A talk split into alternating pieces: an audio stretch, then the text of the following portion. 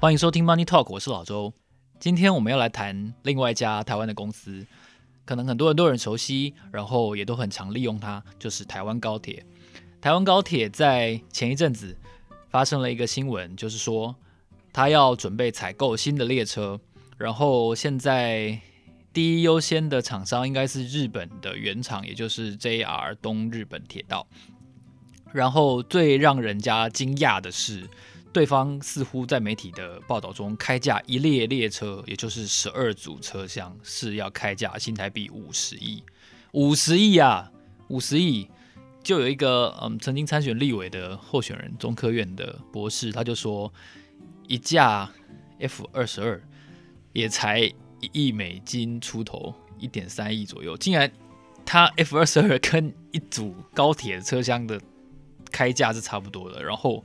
为什么会这么贵呢？好，今天问题不是要讨论政治面，今天的问题是要讨论高铁这家公司跟他投资人没有想到的一些事情。我觉得我整理了几个重点。第一，高铁就是一个投资单一个股最大的风险，或者说黑天鹅的展现。可能有些人没有办法想象，现在。高铁明明哦，现在就在疫情中。你如果去看它 K 线哦，你看它还原 K 线的话，其实大致上这两年来还在下跌。然后哦，这个如果从技术面看，是在所有的均线以下，可见它是一个稍微是空头的排列。好，然后而且疫情可能哦，虽然说台湾控制的还不错，但是好像有没有必要买新的列车，不知道。但总之，公司说要买新的列车。哦，交通部长也说尊重高铁公司的专业判断。然后，不过高铁的运量的确是在一直成长的，所以基于汰旧换新的理由，我相信他有重新买新的列车的需要。也跟大家报告，现在高铁有三十四组列车，每组十二辆车厢。然后当年是在日本的七百系的新干线基础上，开发出台湾特性需要的七百 T。那当年制造的公司是日本的川崎重工 Kawasaki。然后每小时营运最高设计速度是三百。那我们现在看到，从台北到高雄，过了台中之后，经常是可以开到两百九十九公里，就是这个最高速限的速度。好，那投资单一个股的风险，在这次高铁要买列车上面，真的是彻底的显现。因为这么高的的价钱，我先不论，我我这一集不讨论五十亿到底是。政治决策还是是你没有没有别的选择的被迫投资，但是你有没有想到高铁要重新买列车？而且你有没有想到一列列车对方开价这么高？啊，如果这个案子成案了啊，不管是被迫或是开国际标，最终是由 JR 东日本得标，那未来几年高铁的获利不就会有很大的压力吗？高铁好不容易从起死回生的谷底中走出，那接下来如果又要再买？非常高价的车厢的话，那它的获利不就会更糟吗？所以你看，自以为很会选股，我知道有一个达人曾经推荐过台湾高铁在起涨的时候，那大家有没有想到，他要汰旧换新的时候会碰到这么大的麻烦？如果没有的话，我真的觉得你的基本研究跟跟一般人也许没有差太多。你真的确定你要继续投资个股吗？你为什么不买 ETF 呢？所以这第一件事情，投资单一个股的风险表现在高铁突然说他要买新的列车，而且对方开了这么高的价钱。好，第二个关于高铁的事情，大家回头思考，在我们想一一档股票的时候，它到底营运基本面好不好？然后你可以拿到多少钱？其实它都是中间并不是直接相关的，它都是有很多很多。变数存在的，特别是高铁成为公股，成为有点像是国营事业这样子的一家公司之后，几年前我曾经追踪过台湾高铁的财务改善案，然后我也去当时的立法院听当时的立委炮轰交通部长，然后炮轰高铁董事长，然后谁怒摔档案夹，然后谁谁拍麦克风这样子的激烈场面。那那个时候到底？怎么让高铁走到今天的？我们来回顾一下，二零一五年高铁的财务改善方案，其中有好几个部分。呃，第一个部分当然就是买回当年发行的特别股，反正也不配息嘛。然后第二个，收回各个战区的周边的用地，也就是等于说开发土地这件事情是做不起来。然后第三个，普通股减资六成。然后第四个，办理私募。然后政府出资认购，成为第一大股东，单一最大股东。然后最重要的一件事情就是延长它的特许期间。我们都知道，高铁原来台湾高铁的设计的特许期间是三十五年，这个时间回收的成本的时间实在太短了。在这三十五年原定的期间内，而且不幸的碰到台湾的人口快速的开始负成长。也就是出生率开始负成长，然后整个经济结构的转变，注定了台湾高铁没有办法像当初的设计的发想那样子有很好很大的运量，所以延长特许期间从三十五年到七十年就变成一件非常重要的事情。然后最终最重要的一个一环，跟投资人最有关的，叫做一个财务平稳机制。这个平稳机制，我曾经跟公司来回确认过非常多次，所以我也要跟大家介绍一下这个平稳机制到底是什么东西。为什么有这一条之后，高铁可能不会让你拿到那么多现金股利？好，我现在来介绍。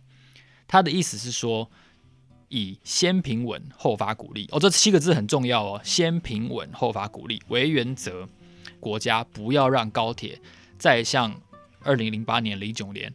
碰到那个金融海啸的时候那样子，整列车一列车厢可能十二节车厢只有十二个人，空荡荡。我记得那个印象很深，那个时候商业周刊拍过一节车厢，就只有一个人。那个时候没有 SARS，没有没有新冠肺炎哦，各位，然后就空荡荡的。那你从台北跑到高雄，一整列车只有只有几十个人，怎么可能赚钱？当然不可能。所以。你看今天哦，运量成长，然后国旅大爆发。今天大家都在说，诶，高铁可以投资。你可是你要回想一下，十二年前完全不是这样。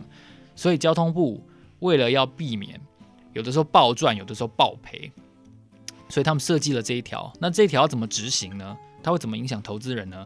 他的意思是说，如果当年度的税后净利年一年下来超过四十亿，但是没有到四十五亿的话，超过的部分。你要切出百分之五十进入这个平稳机制这个大水库，所以举例来说，当年高铁的税后净利假设是四十四亿，那四十四亿多出来超过四十的部分就是四亿嘛，四亿它要切一半，切两亿出来进入提拨进入这个平稳机制这个大水库。那如果超过四十五亿的话呢？超过四十五亿这个部分要提拨百分之七十，也就是说，举例来说，当年度假设税后净利是四十六亿。好，四十六亿超过四十五亿多少？多一亿，所以多这的一亿呢，你要提拨七千万。那四十到四十五的部分呢，你要提拨二点五亿。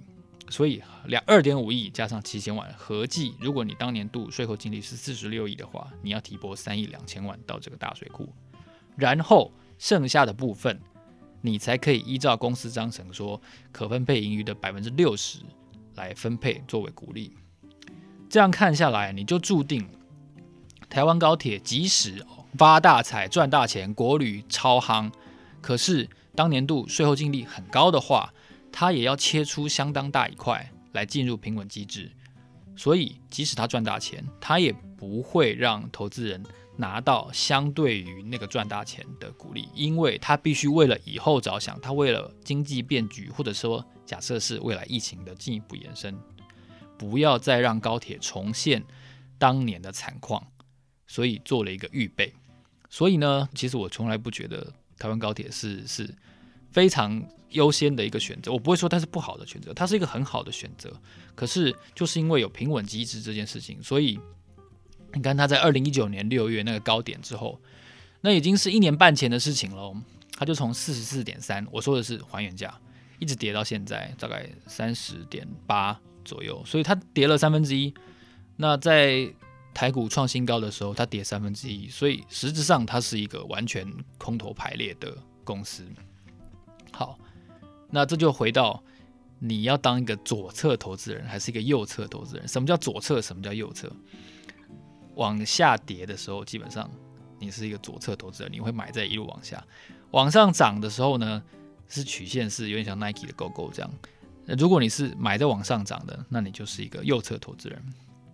所以现在虽然大盘在右侧，可是 高铁就在左侧，很多人就会觉得这个时候就会突然又丧失信仰，那就觉得啊，高铁好像没什么好买的。可是反过来想，高铁根本就不会倒啊，所以它是不是值得投资的一个标的呢？我不会说不是，可是你要知道，如果你想要做现金股利的收入，它绝对不是你最优先的选择。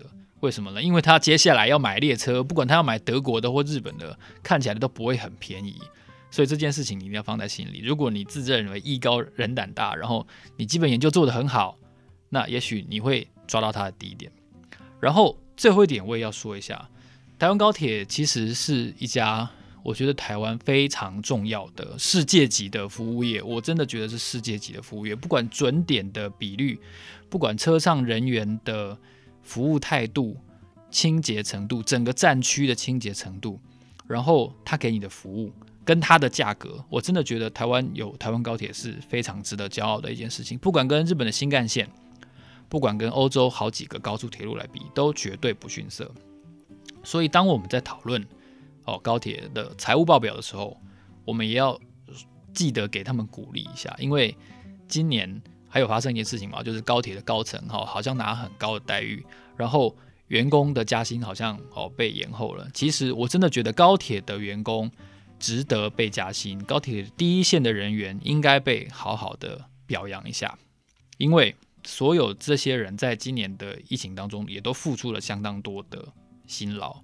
然后这么多年来，其实高铁从早期一开始营运就碰到问题，为什么会碰到问题？其实也要稍微追溯一下，他们当年在施工的时候碰到九二一大地震。好，前两天有一个有一个六点七的大地震，九二一我记得是七点三级，他们。碰到九二一大地震，然后整个土建工程耽误了一点，所以他们超支了百分之六，然后盖出了这样一条世界级的铁路，费用也不贵，像现在台北到高雄也才一千多块。好，接下来还有到宜兰，甚至到屏东这样子的规划。可是高铁的服务是非常棒的，就是我们如果去诟病它的话，你要拿它跟同样现在的国营事业来来相比，比如说，比如说好了，比如说你跟台铁比，我觉得没有人会质疑高铁的的服务的水准。好了，只有一点，我觉得高铁的便当是有好像永远都不如台铁便当。我觉得这个真真的是很困惑。我认识所有的人都觉得，呃，这个台铁的便当，然后买上去在高铁吃是一件很享受的事情。奇怪，这到底是为什么？高铁为什么没有办法把他们的便当做得跟台铁一样好吃？这个是高铁可能要注意的。不过。整个服务的水准，我觉得高铁真的是超级棒的。所以，当我们在讨论它的投资价值的时候，我觉得一定要把一件事情放在心里，就是台湾有这样一条高速铁路，我们的服务业真的超级厉害。所以，投资价值也好，他要不要买五十亿一组的车厢也好，看起来高铁似乎。今年哦，今年真的没有什么人在讲高铁这张股票，可是它是不是你投资的优选呢？或者说，我们应该应不应该关注高铁更多？我觉得应该，因为你看现在突然说他要买五十亿，这个再怎么说，其实他毕竟现在是所谓的公营事业，他应该要接受更多的监督，但是台湾高铁也应该得到更多的鼓励，所以这三点我觉得是。高铁这一阵子的新闻中哦，我觉得很值得关注的一个东西。那这就是关于这家上市公司我们这礼拜的观察。如果你想要听到更多上市公司的观察的话呢，欢迎你在我们的 Apple Podcast 上面留言，然后按五颗星按赞。然后最近我觉得好像都没什么人按赞呢，赶快大家多多要一下，不要不要只有那个我送咖啡的时候才说要按赞，好不好？拜托拜托，非常谢谢你收听 Money Talk，我是老周，我们下礼拜见，拜拜。